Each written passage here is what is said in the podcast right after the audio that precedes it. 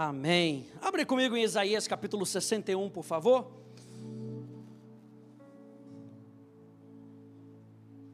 Aleluia, aleluia, aleluia. Boas novas de salvação. A gente começou falando de Lucas capítulo 4, como Jesus entra na sinagoga e é dado para ele o livro de Isaías. Eu acho interessante porque foi dado para Jesus o livro de Isaías, mas ele achou a passagem. Jesus foi objetivamente na passagem de Isaías, capítulo 61. E esse é o texto que ele lê. Quem já achou, diga amém. Verso 1 até o verso 3 diz: O Espírito do Senhor Deus está sobre mim. Porque o Senhor me ungiu para pregar boas novas aos pobres. Enviou-me a curar os quebrantados de coração, a proclamar libertação aos cativos e a pôr em liberdade os algemados, a apregoar o ano aceitável do Senhor e o dia da vingança do nosso Deus, a consolar todos os que choram e a pôr sobre os que choram em Sião uma coroa em vez de cinzas, óleo de alegria em vez de pranto, manto de louvor em vez de espírito angustiado. Eles serão chamados carvalhos de justiça, plantados pelo Senhor para a sua glória. E nessa série a gente tem visto que Jesus Cristo é o Messias. Como ele foi ungido pelo Espírito Santo, Atos capítulo 10 nos lembra que ele foi ungido pelo Espírito Santo para fazer o bem e para curar a todos os oprimidos do diabo, para curar a todos. O que Jesus precisa fazer, ele pode fazer por todos. O que Jesus fez na cruz do Calvário, ele fez por todos, ele não fez por alguns seletos, ele não fez só para alguns especiais, ele fez por todos. Jesus Cristo veio, morreu na cruz do Calvário por cada um de nós. Até por aquela pessoa que você acha que é desmerecedor, Jesus Cristo morreu por aquela pessoa, ele morreu por todos. E aí a gente entendeu que os três primeiros versículos desse capítulo que a gente acabou de ler descrevem uma missão dupla de Jesus. A gente viu isso na semana passada, que era abrir a porta do tempo da graça para o mundo. E esse tempo da graça também pode ser chamado de o tempo do resgate, o tempo da redenção e número dois, proclamar o dia da vingança sobre o pecado, sobre as trevas, sobre a doença. Esse tempo da graça, de redenção, do ministério do Messias, nos revela o tempo da obra do Espírito Santo sobre os que se entregam para Jesus. Ou seja, se você se entregou para Jesus, abriu seu coração para Jesus, o Espírito Santo, que foi aquele que ungiu o Messias, a própria unção, ele continua trabalhando na nossa vida. Ele continua operando nos nossos corações. Eu quero falar com você hoje sobre quatro marcas da missão do Messias, do Espírito Santo, que, essa, que ele tem nas nossas vidas. Número um, acompanha comigo, no verso 3, diz: E a pôr sobre os que choram em Sião, diga em Sião. Sião no Velho Testamento, a gente pode falar da igreja no Novo Testamento. Então, quando você olhar para Sião, é marca daqueles que se entregaram para Jesus. Então, o versículo 3 já começa dizendo que Deus tem algo para fazer na sua vida, em você que se entregou para Jesus. No capítulo 1, no capítulo 2, ele está falando, ele veio para todos, ele veio para trazer libertação, ele veio para trazer cura, ele veio para trazer vingança contra o pecado, ele veio para trazer a sua aproximação. Lembra que são boas novas de salvação. Mas quando entra no capítulo 3, ele começa a mudar um pouco e dizer: ele vai fazer isso também naqueles que são de Sião, na igreja, na sua vida e na minha vida.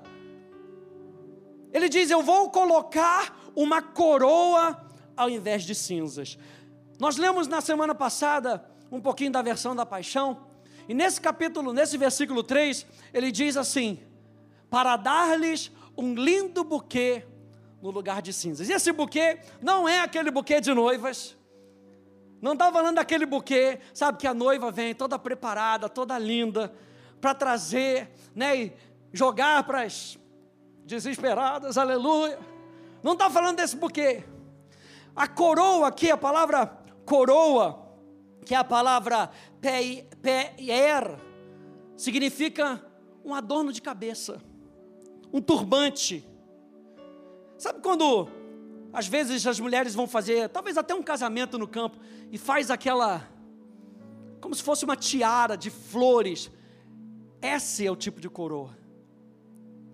Esse é o tipo de algo que embeleza. Olha só o que, que o ministério do Messias, através da obra do Espírito Santo, está fazendo comigo e contigo, que entregou a sua vida para Jesus. Ele está embelezando a nossa vida. E na coroa fala de mentalidade. Ele está transformando a nossa mentalidade para que a gente veja as situações de maneira diferente. É obra do Espírito Santo. A raiz dessa palavra significa algo que glorifica, que exalta as qualidades. Ou seja, a extensão do conforto e da restauração que o Messias traz para a vida daquele que se abre é demonstrado com beleza. Ele faz a sua vida se tornar uma vida mais agradável. Não estou falando que é confortável, estou falando que é agradável. Agradável para as outras pessoas chegarem até você e ouvirem de Jesus através da sua vida. Algo que não repulsa. O que está trazendo aqui é que eu e você precisamos dessa mentalidade. A obra de Jesus na nossa vida é: Ele nos libertou do império das trevas, da sujeira do pecado, agora Ele está nos limpando para que eu e você possamos ser agradáveis para esse mundo, para as pessoas que estão ao nosso redor. O adorno na cabeça tira o peso das cinzas. Eu não sei se você já viu, mas em determinados momentos, quando era época de arrependimento, ou época de tristeza, ou alguém morria, a pessoa ia lá, pegava um, um, punhado de areia do chão, jogava na cabeça, se sujava todo, e naquela cultura isso queria dizer: olha, existe morte aqui, existe peso no meu coração. E o ministério do Messias está falando: eu vou tirar o peso do seu coração. Eu vou tirar o peso da dor do seu coração. Eu vou tirar o peso do pecado do seu coração, o peso da condenação do seu coração, e eu vou substituir por algo agradável. É por isso que são as boas novas de salvação. É isso que Jesus está fazendo no nosso coração, gente.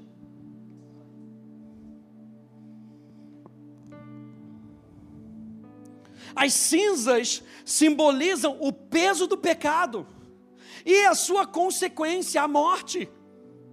E o que, que Deus está colocando? A leveza de algo belo. Olha só essa passagem aqui de Provérbios, capítulo 1, verso 8, verso 9: diz: Meu filho, ouça o ensino do seu pai, e não despreze a instrução da sua mãe, porque serão um diadema, mesma coisa, serão uma coroa, serão um diadema de graça para a sua cabeça e colares para o seu pescoço. Salmo 103, verso 1 e verso 4. Diz: Bendiga minha alma o Senhor, e tudo o que há em mim, bendiga o seu santo nome. Bendiga minha alma ao Senhor, e não se esqueça de nem um só dos seus benefícios. É Ele quem perdoa todas as suas iniquidades, quem cura todas as suas enfermidades. Quem da cova redime a sua vida e coroa você de graça e de misericórdia. É obra do Messias, gente. Jesus não quer fazer a sua vida pesada.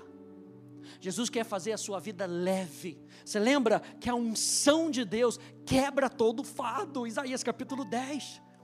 A unção de Deus quebra todo fardo e despedaça todo jugo, para que você possa ser tudo aquilo que Deus espera com que você seja. Deus está trabalhando na gente, e essa é a obra que o Messias tem feito. Eu acho interessante, porque quando ele fala de beleza ou de coroa e de cinzas, Isaías aqui está fazendo um jogo de palavras que você só entende no hebraico. Eu vou botar aqui para ver se você pega. Olha só. Vamos lá, os estudiosos do hebraico. Vamos lá, lá vem, hein? Opa, opa, aqui. Vamos ver se você consegue pegar. A palavra cinzas no hebraico é a palavra efer. E tanto cinzas quanto beleza são duas palavras compostas de três letras. Aqui nós temos na beleza, nós temos o P, nós temos o Aleph, nós temos o Resh. Em cinzas, a gente tem as mesmas letras, só que em ordem diferente. Nós temos o Aleph, nós temos o P, nós temos o Resh. O que é que ele faz? Com uma mudança de letra, ele muda o destino. E o Espírito Santo pode falar muito com a gente nisso com uma mudança de atitude do seu coração, ele muda o seu destino, ele muda a situação, ele transforma cinzas em beleza. Ele não precisa de muita coisa, ele só precisa de todo o seu coração.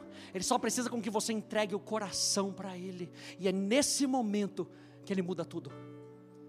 A gente fala, precisava transformar a palavra inteira. Não precisa transformar a palavra inteira. Ele muda a situação. E quando ele muda a situação, ele muda o destino. Deus tem o poder de mudar e mover as coisas nas nossas vidas para torná-las em algo bonito.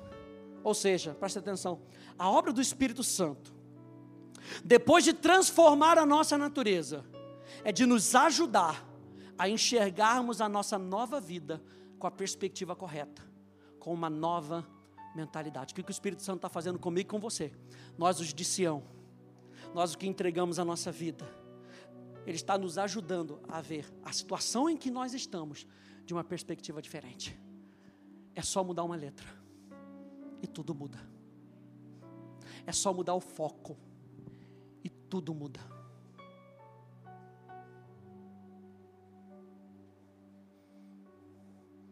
Às vezes você está sendo pressionado por algo que está deixando você ansioso. E quando você vê e você para para pensar que Deus pode estar tá usando essa situação para fazer você crescer, tudo muda. A ansiedade dá lugar ao conforto, à esperança. Eu sei que Deus está agindo. Você pode dizer isso comigo? Eu sei que Deus está agindo. Isso é como se fosse essa mudança da letra a gente sai do será que não está acontecendo nada para tu ages mesmo quando não vejo, trabalhas mesmo quando não sinto, não vai parar, não vai parar de agir. A gente muda a perspectiva, a gente muda a realidade. A gente muda a perspectiva, a gente muda a realidade. É dois para lá, é dois para cá. Muda a perspectiva, muda a realidade. Ah, esse menino não aprende. Pode ser que ele não está aprendendo matemática, porque matemática não é o forte dele. O forte dele é criatividade. Você muda a perspectiva, você muda a realidade. E o Messias diz isso para a gente. Eu vou colocar em vocês uma coroa de beleza, ao invés de peso das cinzas. Romanos, capítulo 8, verso 28 diz: Sabemos que todas as coisas cooperam. Não sei se você já experimentou isso, mas às vezes você está no lugar e assim, você está esperando alguma coisa e o negócio não veio naquele momento. E a gente vai aprendendo ao longo dos anos a saber, se não veio nesse momento, talvez seja livramento. Hum, quantas vezes a gente não perde um voo, perde alguma coisa? Aliás, pastor, ele não está aqui porque o avião entrou em manutenção, não pôde estar aqui. Mas quantas vezes a gente não pede algo e a gente acha, poxa, era a última oportunidade da minha vida. E Deus está falando, calma, que eu estou livrando você de uma armadilha lá na frente. Então eu sei que todas as coisas cooperam para o bem daqueles que amam a Deus. E amar aqui é responder a Deus. Todas as coisas cooperam, você anda em paz. Você não anda mais em ansiedade, porque você entendeu que todas as coisas cooperam para o bem daqueles que amam a Deus, daqueles que são chamados segundo o seu propósito. A primeira coisa, então, que o Messias nos dá é uma coroa ao invés de cinzas. A segunda coisa que ele nos dá nesse texto, a Bíblia diz: óleo de alegria ao invés de pranto. Eu não sei se você sabe, mas o óleo de alegria, esse óleo, que aqui está tá fazendo a referência, era um óleo usado em tempos de festividade. Ou seja, se você vai num casamento, você quer, você chama lá os seus amigos para o casamento, os amigos seletos, só tem aquele, porque na casa de festa só dá para 25. Então você chama aqueles 25.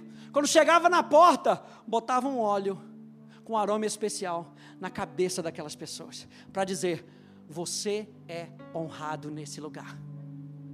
Você é aceito nesse lugar. O que, que Deus está falando aqui? Vem para um tempo de festividade. Você vai ser honrado nesse lugar. Você vai ser aceito nesse lugar. Ele está falando óleo de alegria ao invés de pranto. A palavra alegria aqui é a palavra chachon, que não é somente uma alegria. Alegria, aqui Shashon, no hebraico, significa uma alegria exultante ou triunfante. Não é uma alegria qualquer, é uma alegria de vitória. Ei, eu e você podemos experimentar essa alegria, porque nós já mudamos a perspectiva da coroa ao invés de cinzas. Eu e você podemos experimentar essa alegria, mesmo nos tempos mais difíceis da nossa vida. Por quê? Porque a nossa visão está em algo diferente. O nosso olho está em algo diferente. A missão do Messias é mudar o seu foco para mudar a sua realidade. Mudando a sua realidade, você muda a sua experiência. A gente sempre fala: você não precisa morrer para ir para o céu. Você pode experimentar o céu agora. Se eu experimento o céu agora, eu experimento a alegria que está no céu. Eu experimento o trono de Deus que está no céu. Eu experimento a esperança de Deus que está no céu. E Ele está falando para a gente nessa noite: eu estou aqui para mudar a perspectiva de vocês óleo de alegria ao invés de pranto, ao invés de choro. Veja, olha só que interessante. É uma alegria que nos faz enfrentar os desafios de uma maneira diferente. Ele não transforma o choro em alegria, porque ele muda a situação imediatamente. Não é a situação vai mudar, e aí eu vou ficar alegre. Vou repetir. Ele não transforma o choro em alegria, porque ele muda a situação imediatamente. Ele muda o choro em alegria, porque ele muda você.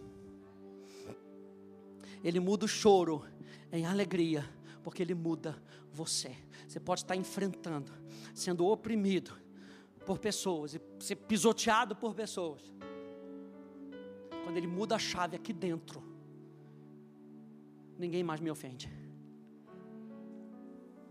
Pastor Ed sempre fala: ofensa é uma decisão. Você não pode escolher se a pessoa te ofende ou te não ofende. Você não pode escolher isso. Lembra da célebre frase de São Francisco de Assis, aleluia. Agora, outro dia foi falar, falou, o Francisco, o Francisco, aleluia. São Francisco de Assis tem aquela célebre frase que diz: Você não pode parar que os passarinhos voem sobre a sua cabeça. Alguém já ouviu isso aí? Mas você pode evitar que eles façam ninho sobre a sua cabeça. É a mesma coisa, gente. Eu não posso parar a ofensa das pessoas contra mim, mas eu posso decidir não andar com meu coração amargurado. Eu posso decidir. eu posso escolher, mesmo em meio às dificuldades. Eu tenho óleo de alegria sobre a minha cabeça. Eu sei que eu passo sentindo o cheiro da alegria. Eu sei que eu passo sabendo que Deus está comigo, que a alegria de Deus está comigo. Ei, quantos aí nasceram de novo? Levante a sua mão. Você sabe do fruto do Espírito? O fruto do Espírito é, quem está na Atos aí já sabe: amor, alegria, é fruto do Espírito. E não é uma alegria passageira, é fruto do Espírito, faz parte do seu caráter, faz parte da personalidade de Cristo em você. Ele fala: o fruto do Espírito eu já coloquei em você. Romanos capítulo 14 vai nos lembrar que o reino de Deus é justiça, é paz, é alegria no Espírito. Quantos aí tem o Espírito Santo? Então o reino de Deus já está em você. Então, se o reino de Deus já está em você, justiça, paz e alegria já estão em você. Meu Deus, a Bíblia é tão simples, como diz o pastor Hélio. Olha só o que diz Hebreus. Jesus teve que passar por isso para nos ensinar. Hebreus capítulo 12. Diz, portanto, também nós, visto que temos a rodear-nos tão grande nuvem de testemunha, livremos-nos.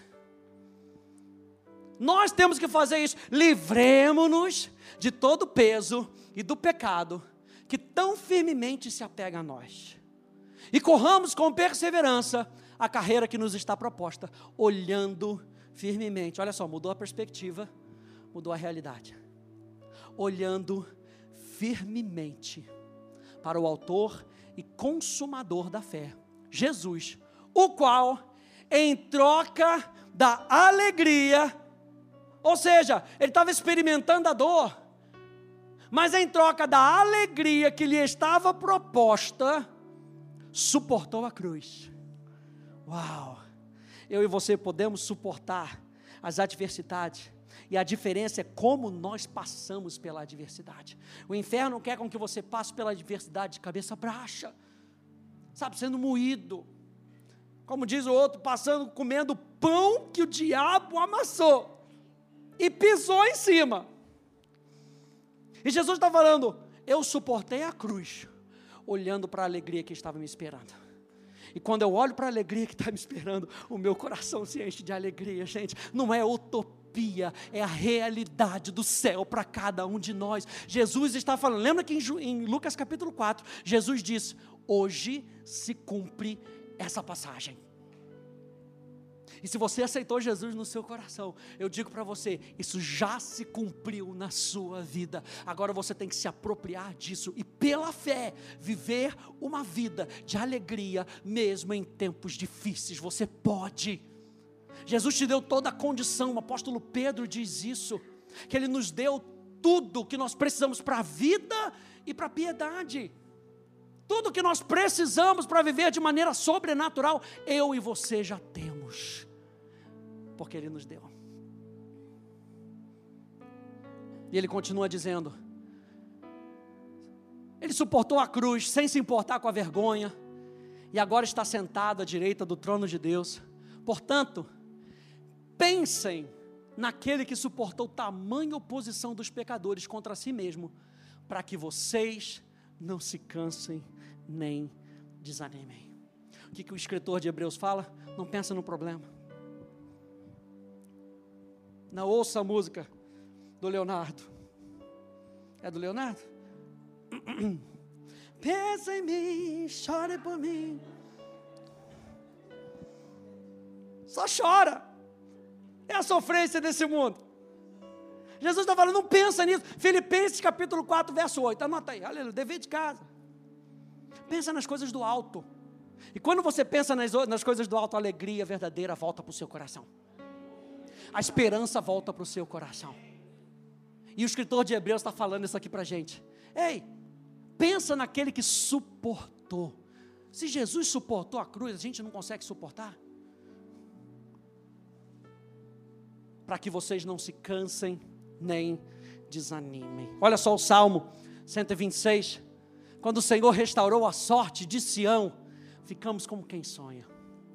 Então a nossa boca se encheu de riso, ou seja, ele estava mudando a perspectiva. Ficamos como quem sonha. Então, porque a gente ficou como quem sonha, a esperança encheu o nosso coração. E a nossa boca se encheu de riso, e a nossa língua de júbilo, de alegria. Entre as nações se diziam: grandes coisas o Senhor tem feito por eles. De fato, diga de fato. De fato, grandes coisas o Senhor fez por nós. Por isso estamos alegres. Pode ser que a promessa ainda não tenha se concretizado, mas basta, basta a fidelidade e o caráter daquele que fez a promessa. Porque em Hebreus também diz: aquele que fez a promessa é fiel. Então basta o que fez a promessa, mesmo que a promessa ainda não tenha chegado. Por isso, nós estamos alegres. Restaura, Senhor, a nossa sorte, como as torrentes no Negueb. Os que com lágrimas semeiam, com júbilo ceifarão. Olha a promessa dizendo: não desista. Você lembra que Hebreus diz para a gente, continua olhando para ele, para que vocês não se cansem, nem desistam. E aqui o salmista está dizendo: continua semeando mesmo em tempos difíceis, porque o final da sua história é alegria, é júbilo. É isso que Deus tem para mim. Olha para Apocalipse, vamos ver o, o, final da história, história com H maiúsculo. Para o povo de Deus é alegria, não terá mais choro, não terá mais dor, não terá mais pranto, não terá mais Coríntia, não terá mais. Glória a Deus. Falei com o varão crente do São Paulo. Aleluia! Tá Quem sai andando e chorando enquanto semeia? Diga enquanto semeia. Não desista. Vira para duas pessoas e fala: não desista. Continua semeando. Isso, seja, seja profeta agora, isso. Não desista, continua semeando. Continua semeando. Quem sai andando e chorando enquanto semeia, voltará com júbilo, trazendo resultados. Não vai voltar de mão vazia, vai trazer os feixes. Aquilo que você semeou, você vai trazer o resultado. E é isso que o Messias, ele está nos lembrando. Óleo de alegria sobre a sua cabeça, para que você não desista e veja os resultados daquilo que você está semeando. Meu Deus! Terceiro ponto. A Bíblia fala de manto de louvor em vez de espírito angustiado. E a palavra manto aqui, ela tem um sentido de uma nova identidade. Naquela época, a roupa que se usava explicava em que nível da sociedade ele estava. Talvez fosse muito pobre, você lembra que Paulo pede a capa, sabe, a, a túnica, aqueles soldados, eles jogam lá a sorte para ver quem ia, ficar, quem ia ficar com a túnica de Jesus. Manto aqui fala de identidade. E ele fala que, que ele vai colocar manto de louvor ao, ao invés de um espírito angustiado. E a angústia aqui no, no hebraico traz o sentido de algo tenebroso, ou algo vagamente queimando. Ou seja, um espírito angustiado é um espírito que não vê esperança, está em trevas. Aquela semente, aquele fogo do espírito já queimou um dia, mas agora está quase apagando. A pessoa que dizia que era de Jesus, agora não vive mais por Jesus. Está andando em trevas. Está vagamente queimando. E a Bíblia diz que o Messias vem para mudar a nossa identidade, para mudar a nossa história. Hoje nós temos uma identidade que está inclinada a louvar e ser grata a Deus. Por isso que ele fala que é um manto de louvor. Uma identidade. Eu e você, quando nós nascemos de novo, nós nascemos para adorar a Deus. E a adoração fala de responder a Deus, não fala sobre cantar, fala sobre responder a Deus. Quando eu e você nascemos de novo, Deus coloca em nós um espírito do mesmo tipo, da mesma classe dele, para que a gente se comunique sem problema, para que a gente se comunique na mesma língua, para que a gente entenda o que, ele, o que passa na, na, no coração dele. E é por isso que ele coloca em nós o Espírito Santo, que sabe tudo o que está acontecendo no coração do Pai. E quando o Espírito Santo fala no nosso espírito, nós somos capazes de ouvir a voz de Deus. E quando nós ouvimos a voz de Deus, algo mexe dentro da gente. É o nosso espírito querendo responder a Deus. A adoração fala de responder a Deus. A adoração fala de valorizar a Deus. Hum, Deus está falando, aleluia. Romanos capítulo 8, anote aí. Romanos capítulo 8, do verso 5 até o verso 6, nos lembra que quem se inclina para as coisas do Espírito experimenta vida e paz. Pastor, talvez eu ainda não esteja conseguindo experimentar essa vida e essa paz que a Bíblia fala que eu posso experimentar. Mas o escritor de Romanos, o apóstolo Paulo, vai dizer que quem se inclina para as coisas do Espírito tem vida e tem paz. Quem se inclina para as coisas da carne tem morte, tem angústia. Então, aqui em Isaías, Isaías está nos mostrando que para você ter uma vida de experimentar vida e paz, você precisa viver uma vida grata a Deus. Em gratidão a Deus, respondendo a Deus. E eu falo, gente, são coisas tão pequenas que mudam, a nosso, mudam o nosso dia. É você ser agradecido a Deus porque você acordou. Quantos aí acordaram hoje? Aleluia, glória a Deus. Você acordou, tem ar nos seus pulmões. Você chegou até aqui. Você não desistiu. Você pode ser grato a Deus porque Ele tem cuidado de você. E quando você abre o seu coração para responder a Deus, as trevas têm que fugir. A angústia não pode mais dominar o seu coração. A morte não tem vez mais na sua casa, porque você decidiu se inclinar para as coisas de Deus e não para as coisas do mundo. Isaías capítulo 55, verso 3, anote aí. Diz: Inclinai os ouvidos e vinde a mim. Ouvi e a vossa alma viverá. Inclinai os ouvidos e vinde a mim. Ouvi e a vossa alma viverá. Isaías 43, verso 19 aqui na tela. Dizeis que faço uma coisa nova Agora mesmo ela está saindo à luz. Será que vocês não percebem? Eis que porei um caminho no deserto e rios nos lugares áridos. Os animais do campo me glorificarão, os chacais e os filhotes de avestruzes, porque porei águas no deserto e rios nos lugares áridos, para dar de beber ao meu povo, ao meu escolhido. Diga, está falando comigo? A este povo que formei para mim, para celebrar o meu louvor. Meu Deus, está tudo ligado. A gente falou do óleo da alegria, Isaías agora está falando de celebrar a Deus. Ou seja, no seu relacionamento com Deus, celebre. Celebre. Deus está celebrando a sua vida nesse momento.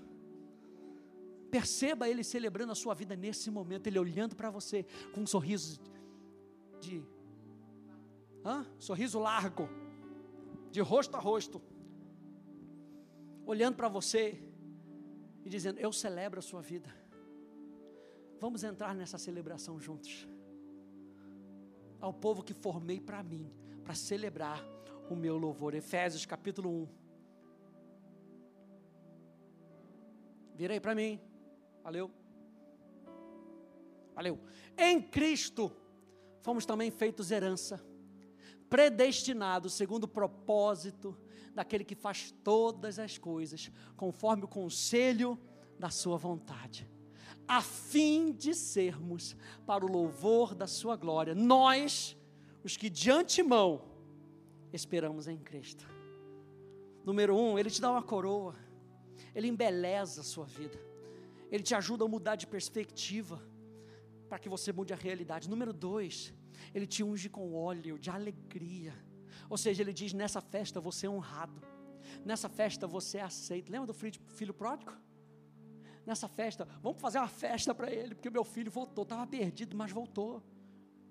Número três, ele fala: Eu mudo a sua identidade para você deixar de ser uma pessoa que só olha para baixo, para olhar para cima e celebrar. Número 4, por fim.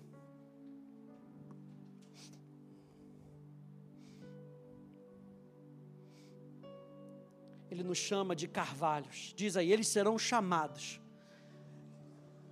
carvalhos de justiça. Diga mais uma vez, é o meu caso. Eles serão chamados carvalhos. O carvalho, gente, era uma árvore de madeira dura, uma madeira resistente. E o carvalho na Bíblia simboliza força, poder, estabilidade, convicção, retidão e firmeza. Vou falar mais uma vez.